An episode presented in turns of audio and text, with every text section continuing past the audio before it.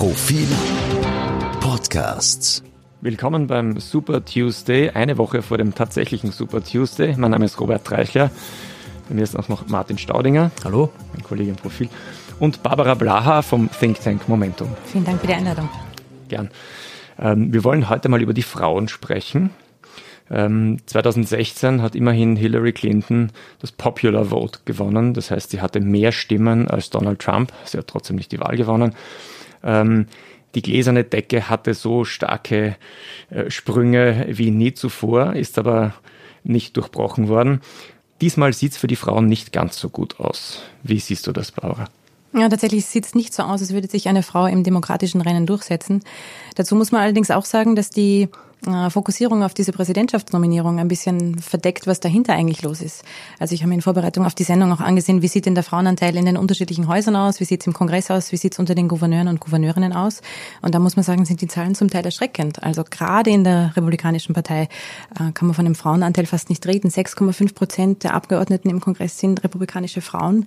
Das ist wirklich erschreckend gering verglichen auch mit äh, sagen wir mal, westlichen Industrienationen wie Österreich, wir haben immerhin ein Drittel Abgeordneten im, im Parlament.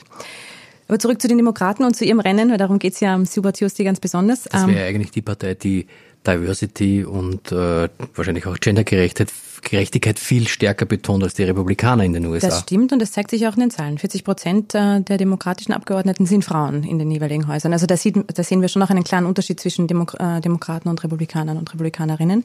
Warum gelingt es wahrscheinlich im jetzigen Rennen um die Präsidentschaftsnominierung den Frauen weniger? Das hat wahrscheinlich viele Gründe. Ein ganz entscheidender Grund ist, dass gerade auf Seiten der Linken sich Bernie Sanders als äh, Kandidat durchsetzt, der auch im Vergleich zu Elizabeth Warren sicher den großen Vorteil hat, dass er schon so lange am Feld steht.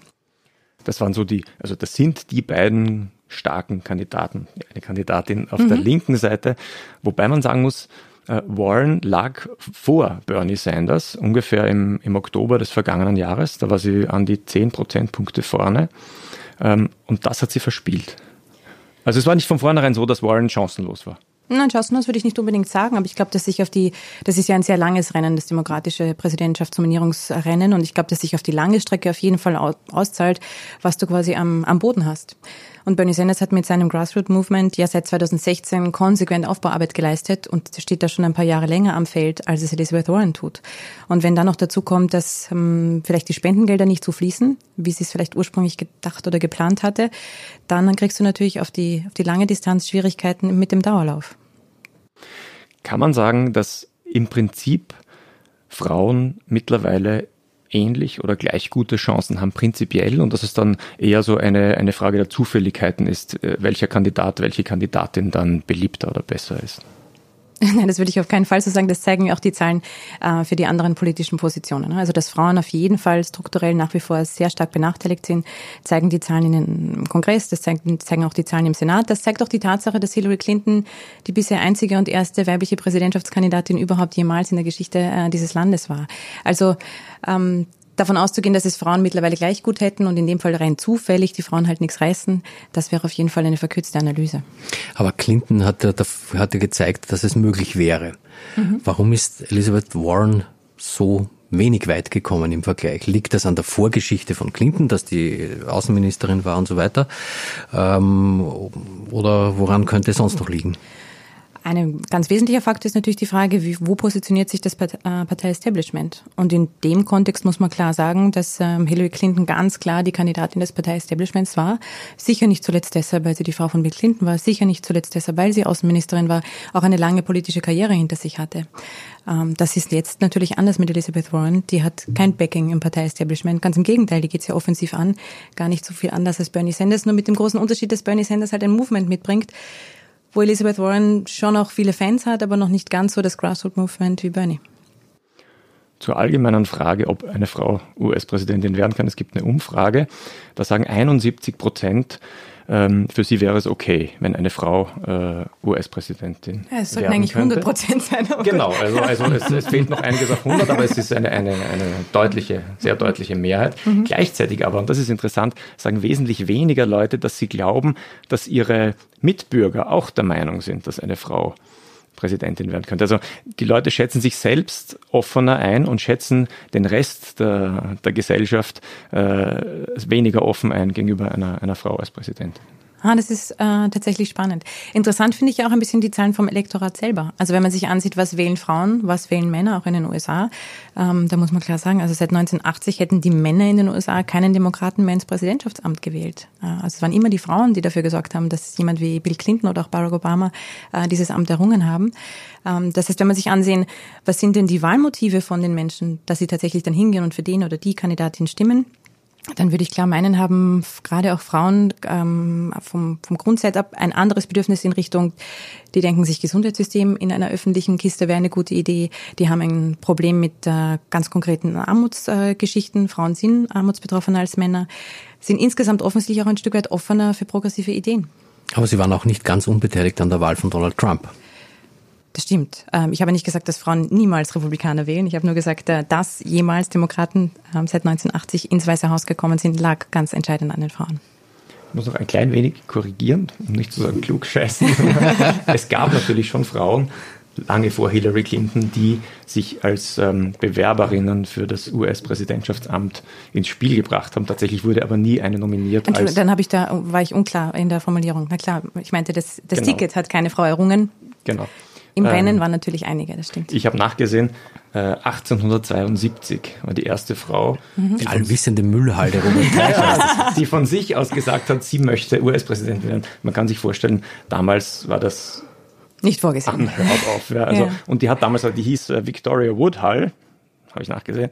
Ähm, und die hat damals in einer Zeitung geschrieben, sie weiß, dass sie damit mehr äh, Spott auf sich ziehen wird als irgendeine Form von Enthusiasmus.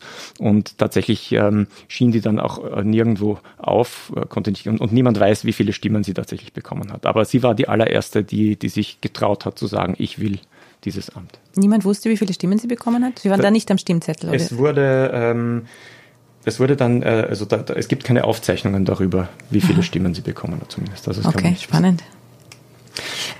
Eine Frage, die mich beschäftigt hat, war, äh, Bernie Sanders hatte mhm. einen Herzinfarkt im Herbst. Ähm, er ist 78. Mhm. Wäre das bei einer Frau möglich gewesen? Also es ist fast schon eine rhetorische Frage, weil hätte Elizabeth Warren einen Herzinfarkt gehabt? Also kann man als Frau aus, aus einer solchen Situation nochmal zurückkehren in der Gunst der Wählerschaft? Oder ist das, ist das eine. Das sind jetzt ganz viele Wenn-Danns, ja. die wir alle nicht beantworten können. Ähm, wir sehen, dass äh, auch ältere Frauen in der Politik durchaus ein Leibwald haben, wenn ich etwa an Nancy Pelosi denke, die ja nochmal älter ist als Bernie Sanders. Gleichzeitig wissen wir auch aus dem Wahlkampf von Hillary Clinton, dass Frauen natürlich mit zweierlei Maß gemessen werden. Was meine ich damit? Wenn eine Hillary Clinton mit Tränen in den Augen von irgendeiner Geschichte erzählt, dann kriegt sie nachher zeitungsweise die Kommentarspalten voll mit, diese Frau ist nicht fähig, unsere Streitkräfte zu führen, die ist zu emotional. Wenn ein Mann ähm, ein bisschen gerührter ist, dann zeigt er seine Schwäche und seine Emotionen und wird dafür abgefeiert. Also dass Frauen, egal wo, nicht nur in den USA, sondern auch bei uns, mit einer Doppelstandard in der Politik äh, gemessen werden, das ist eine Sache, mit der hat natürlich auch Elizabeth Warren zu kämpfen wie jede Frau, ähm, die eben ein politisches Amt kämpft in, auf der ganzen Welt. Wobei, das erinnert mich jetzt ganz spontan an Peer Steinbrück, der mal geweint hat in einer TV-Sendung. Das war der äh, SPD-Kanzlerkandidat mhm. und das wurde dem gar nicht positiv ausgelegt. Ja, aber Per Steinbrück hatte noch ganz andere Probleme. Ja, naja, naja, gut. Aber ich weiß nicht, ob prinzipiell Weinen im Wahlkampf äh, eine gute Strategie ist. Aber du hast wahrscheinlich recht. Also ähm, eine Frau, die jetzt einen Herzinfarkt gehabt hätte und, und so alt ist wie, wie Sanders, es ist relativ unvorstellbar. Ich meine, es ist eigentlich bei Sanders schon unvorstellbar, muss man auch sagen, ne, dass der wieder zurückgekommen ist. Da gibt es ja auch den Streit jetzt, dass er seine Gesundheitsdaten nicht offenlegt. Genau, das wird sozusagen, genau. sozusagen die, die, die Steuererklärungen von Trump sind die Gesundheits, die Blutwerte von Bernie ja. Sanders. Das ist wahr, das ist wahr. Na hoffen wir, schnauft sich durch bis zur Wahl. Für dich war aber jetzt, ähm, es gibt ja nicht nur Elizabeth Warren, wir haben, hatten auch noch Kamala Harris und Amy Klobuchar. Amy Klobuchar. Ähm, fandest du persönlich Elizabeth Warren die attraktivste Kandidatin? Auf jeden Fall ähm, ist Elizabeth Warren die attraktivste weibliche Kandidatin im Feld.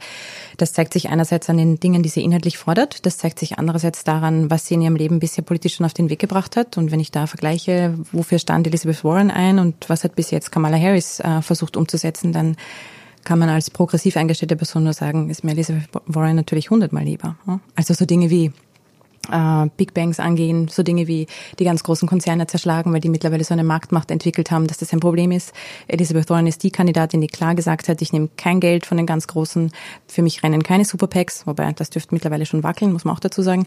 Ähm, da war Kamala Harris ganz woanders positioniert, nämlich als Kandidatin der Mitte, die da durchaus auch versucht hat, äh, im Rahmen des Parteiestablishments eine Rolle zu spielen oder da eine, äh, eine führende Rolle einzunehmen. Was ich interessant fand, ist, in zu dem Zeitpunkt, als Elizabeth Warren ihre besten äh, Umfragewerte hatte, wurde sie natürlich bei den Debatten entsprechend scharf attackiert. Aber das war, soweit ich mich erinnern kann, nur auf Basis ihres Programms. Also sie wurde auch attackiert, etwa von Klobuchar, ähm, die gemeint hat, äh, Warren ist viel zu progressiv, mhm. ähm, kann das, was sie verspricht, nicht finanzieren. Die das üblichen, die üblichen mhm. Vorwürfe. Ähm, ich kann mich aber nicht erinnern, dass sie, dass sie Attacken erlitten hätte, weil sie eine Frau ist. Also so typische ähm, Mann-Frau-Dinge. Oder? oder? Fällt dir irgendwas ein? Da würde mir auch nichts einfallen, aber das wäre mir auch umgekehrt nicht eingefallen. Also ich habe jetzt keinen Angriff in Erinnerung der anderen demokratischen Kandidaten gegenüber Kamala Harris oder Amy Klobuchar mhm. aufgrund der Tatsache, dass sie eine Frau sind. Also muss man sagen, Sexismus hat bis jetzt, zumindest unter den Demokraten, keine große Rolle gespielt, oder doch? Ich würde sagen nein und es wäre auch verdammt blöd, äh, die Frauenkarte im Negativen zu spielen, weil das würde ja bedeuten, Teile, und zwar weite Teile der Wählerinnen und Wähler vor den Kopf zu stoßen. Wenn wir nochmal auf die Zahlen eingehen, dass ja ganz klar ist, ein, ein ganz wichtiger Pool für die demokratische Präsidentschaftskandidatur sind die Frauen, die zur Wahl gehen. Mhm. Und da quasi denen einen vor den, äh, vor den Bug zu schießen und zu sagen, Frauen können das ja nicht, äh, kommt sicher nicht besonders gut an. Was vielleicht schon ein Stück weit äh, noch ein bisschen beleuchtet gehört, ist die Frage von, wie sieht es auf der anderen Seite aus? Damit wir nicht nur über die weiblichen Kandidaten sprechen, sondern wir haben auch Männer im Feld, die einen ganzen Ratenschwanz an Vorwürfen am Hals haben. Stichwort Bloomberg mit seinen Non-Disclosure Agreements, wo nicht ganz klar ist, wie viel sexuelle Belästigung, Harassment oder solche Dinge da im Umfeld seiner, seines Konzerns stattgefunden haben. Das wäre meine These, wird ihm auch noch ordentlich schaden. Das hat ja Warren versucht. Also Warren hat eigentlich schon zwei. Das ist ja auch gelungen. Genau. Ja, ne, ist ja zwei Männer schon äh, attackiert, eigentlich auch den Sanders. Mhm. Sie hat ähm, behauptet, wir wissen ja nicht, äh, was wahr ist, sie hat behauptet, Sanders hätte im Gespräch mit ihr gesagt, eine Frau könne nicht US-Präsidentin werden. Wobei nicht klar war, also vermutlich hat er es jetzt, wenn er es gesagt hätte, nicht gemeint, die kann prinzipiell nicht oder die, die, die, die ist nicht in der Lage dazu, sondern möglicherweise hat er gemeint, die hat diesmal keine Chance gewählt zu werden, was eine andere Sache wäre. Ja, wobei man zu der Geschichte vielleicht auch sagen muss, ähm, soweit ich die nachvollziehen kann, wir waren bei dem Gespräch alle nicht dabei, aber was ein bisschen dagegen spricht, ist ja auch die Tatsache, dass Bernie Sanders 2016 schon Elizabeth Warren gebeten hat zu kandidieren und gesagt hat, er würde selbst darauf verzichten. Also das finde ich schwächt die Glaubwürdigkeit ein bisschen. Würde er einer Frau nicht zutrauen, dieses Amt heimzuholen für die Demokraten, dann hätte er das wohl nicht angeboten, schon vor mhm. vielen Jahren. Mhm. Also es war ein bisschen ein Untergriff eigentlich von Warren, oder? Wenn man das ja, kann man sicher so sehen und vielleicht auch ein Stück weit ein, ein, eine Reaktion auf die wie du richtig gesagt hast, ihre Umfragewerte waren viel besser, als sie tatsächlich jetzt realisiert hat in den verschiedenen Vorwahlen. Also es kann ja auch eine Sache sein von, sie sieht ihre Fälle davon schwimmen und versucht halt mit ein paar Punches dann noch über die Ziellinie zu kommen. Ich glaube, dass es auf lange Sicht ähm, nicht gerade hilft. Siehst du eine Chance, dass die Warren noch aufholt im Rennen oder ist das jetzt deiner Meinung nach vorbei? Ich würde meinen, das ist vorbei. Das ist tatsächlich vorbei. Ähm, ich habe die letzten Wochen beobachtet, wo, bevor die Nevada-Debatte war, hatte ich ein bisschen den Eindruck, dass äh, sie versucht, sich da als äh, Kandidatin der Verbindung zu positionieren. Also einerseits klar links positioniert, andererseits allerdings auch sagen, mit guten Kontakten ähm, Richtung Partei. Also als Verbinder, Brückenfrau vielleicht so ein Stück weit. Ähm, diese Strategie hat sie äh, zugunsten der Nevada-Vorwahlen jetzt auch wieder fallen gelassen, wo sie so klar Bloomberg angegangen ist und, und auch die anderen Kandidaten des Partei-Establishments. Das heißt, meine These wäre, diese eine Strategie hat nicht wirklich gut funktioniert gegen Bernie Sanders. Als die bessere progressive kommt sie nicht an. Das, dieses Rennen macht sie nicht mehr und dann bleibt nicht mehr wirklich ein Feld, wo sie noch was ausbauen könnte. Hm. Sprechen wir noch kurz über diese Attacke, die sie gegen Bloomberg geritten hat. Mhm. Also sie hat ihn in der Debatte öffentlich als Sexisten bezeichnet und hat ihm äh, Dinge vorgeworfen, von denen man auch nicht genau weiß, ob die so stattgefunden haben, oder? Nee, sie hat ihm, glaube ich, keine Dinge vorgeworfen, sondern sie hat nur gesagt, äh, entlassen Sie die Frauen aus den Schweigevereinbarungen, damit die Frauen ihren Teil der Geschichte erzählen können. Ähm, Bloomberg hätte meiner Meinung nach ähm, wissen müssen, dass das in der Debatte kommt. Also man kann nicht sie, Warren spricht von Dutzenden, ich kenne die genaue Zahl jetzt auch nicht, ich glaube, die kennt weltweit eigentlich niemand. Also wie viele dieser Agreements hat Bloomberg denn, man weiß es nicht ganz genau, aber er hätte eigentlich darauf vorbereitet sein müssen, dass das seine Gegner auf der Bühne auch hervorholen und ihm das entsprechend auch um die Ohren schmeißen dass seine Reaktion nur war, das war nicht so schlimm und nur weil ich ein paar Witze gemacht habe. Also es war eine sehr schwache Verteidigungslinie dafür, dass das eigentlich der Hauptangriffspunkt gegen ihn ist, abseits der Tatsache, dass er mit seinem Geld versucht, sich einen Platz im demokratischen Rennen zu erkaufen. Also was sie konkret auch ähm, gemeint hat, war, er habe in seinem Arbeitsumfeld mal über ein Mitglied der, Kön der englischen Königsfamilie jetzt kann jeder raten, wer das ist, äh, über eine Frau gesagt, sie sei eine äh, hundegesichtige mhm. äh, Lesbe. Ich entschuldige mich gleich jetzt für den Ausdruck. Also, wie gesagt, er stammt von mir. Trigger aber, aber Bloomberg sagt auch, ähm, er habe das nicht gesagt oder nicht so gesagt. Aber sie, sie hat das konkret äh, genannt, also diesen und noch ein paar andere Ausdrücke in, in der Debatte. Damit hat sie Bloomberg möglicherweise tatsächlich erledigt. Ich glaube, das alleine würde noch nicht reichen. Ähm, ich glaube, dass das ein ganz, äh, ein, eine wichtige Debatte war und kann ich nochmal nicht fassen, wie schlecht Bloomberg vorbereitet war in dieser Debatte, weil er eben wissen musste, dass das kommt. Äh, ich bin auch sicher, es hätte durchaus die Möglichkeit gegeben, dafür Verteidigungsstrategien vorzubereiten. Äh, ein Artikel im Atlantic macht den sehr schönen Punkt, dass jemand, der seit fünf Jahrzehnten Boss ist, sich offensichtlich schwer tut, äh, mit offenem Widerspruch umzugehen und oder auch sich nur darauf vorzubereiten. Also, dass da auch sein Beraterstab offensichtlich nicht in der Lage war, ihn auf so eine heftige Auseinandersetzung vorzubereiten, weil er das einfach seit fünf Jahrzehnten nicht gewöhnt ist. Donald Trump hat das, glaube ich, auch nie gelernt und ist damit ganz gut gefahren. Muss man sagen. Ich wollte gerade sagen, zu guter Letzt die Umfragewerte von Donald Trump.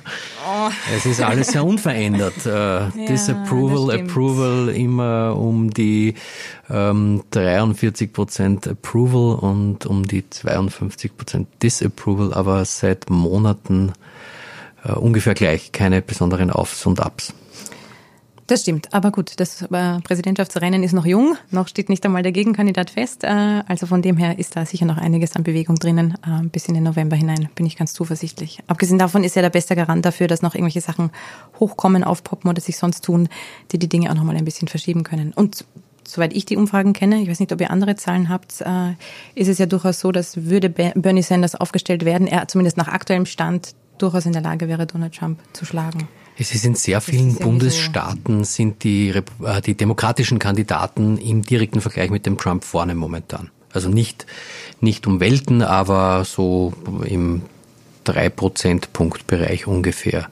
Also wenn sich diese Tendenz fortsetzt äh, und man das amerikanische Wahlsystem einbezieht, dann könnte das schon irgendwo kippen, aber es mhm. ist wirklich noch zu früh, da mhm. irgendwas zu sagen. Es gibt eine sehr spannende amerikanische Politikwissenschaftlerin, die äh, 2016 ziemlich exakt vorhergesehen hat, was passieren wird, äh, lang bevor das alle anderen ähm, gemacht haben. Die hat ein eigenes Rechenmodell entwickelt und ihre Hauptthese ist, die ist jetzt gar nicht so originell, aber ich finde sie noch ein bisschen unterbeleuchtet. Ents äh, entscheidend ist nicht, wo steht man als Republikaner oder Demokrat, sondern entscheidend ist, äh, wen kriegst du zur Wahl hinmobilisiert. Ähm, weil bei der Umfrage das eine sagen, bringt gar nicht so viel, wenn du dann am Wahltag selber gar nicht rauskommst. Und sie hat jetzt ausgerechnet, dass es momentan nach derzeitigem Stand schon so ist, dass wenn jemand wie Bernie Sanders Kandidat der Demokraten wird, er so einen hohen Turnout zusammenbringt, dass sich's ausgeht für die Demokraten. Das ist zumindest ihre aktuelle Wahlprognose für 2020. Ich würde mit Prognosen im Februar immer noch vorsichtig sein. Ja, sie hat das letzte Mal auch ein Jahr vorher gesagt, Donald ja, Trump wird Präs ja. Äh, Präsident und das haben sie alle für verrückt erklärt. Eine Frage noch, ähm, nach dem Super Tuesday könnte Elizabeth Warren Geschichte sein, auch Amy Klobuchar. Mhm. Kamala Harris ist schon draußen. Das Und was ist eigentlich mit Tom Steirer? Warum ist der immer noch dabei? Naja, der hat noch ein bisschen was auf der Bank. ja. Möglicherweise gönnt er sich noch ein paar Bundesstaaten, mhm. aber es wird jetzt auch nicht mehr wahlentscheidend sein. Das ist vielleicht auch ein Grund für die äh, schlechteren Chancen von Frauen. Ich habe es mir angesehen, unter den Top 10 Reichen äh, in den USA sind nur Männer. Es gibt einfach zu wenig superreiche Frauen, die sich in dieses Rennen einkaufen können.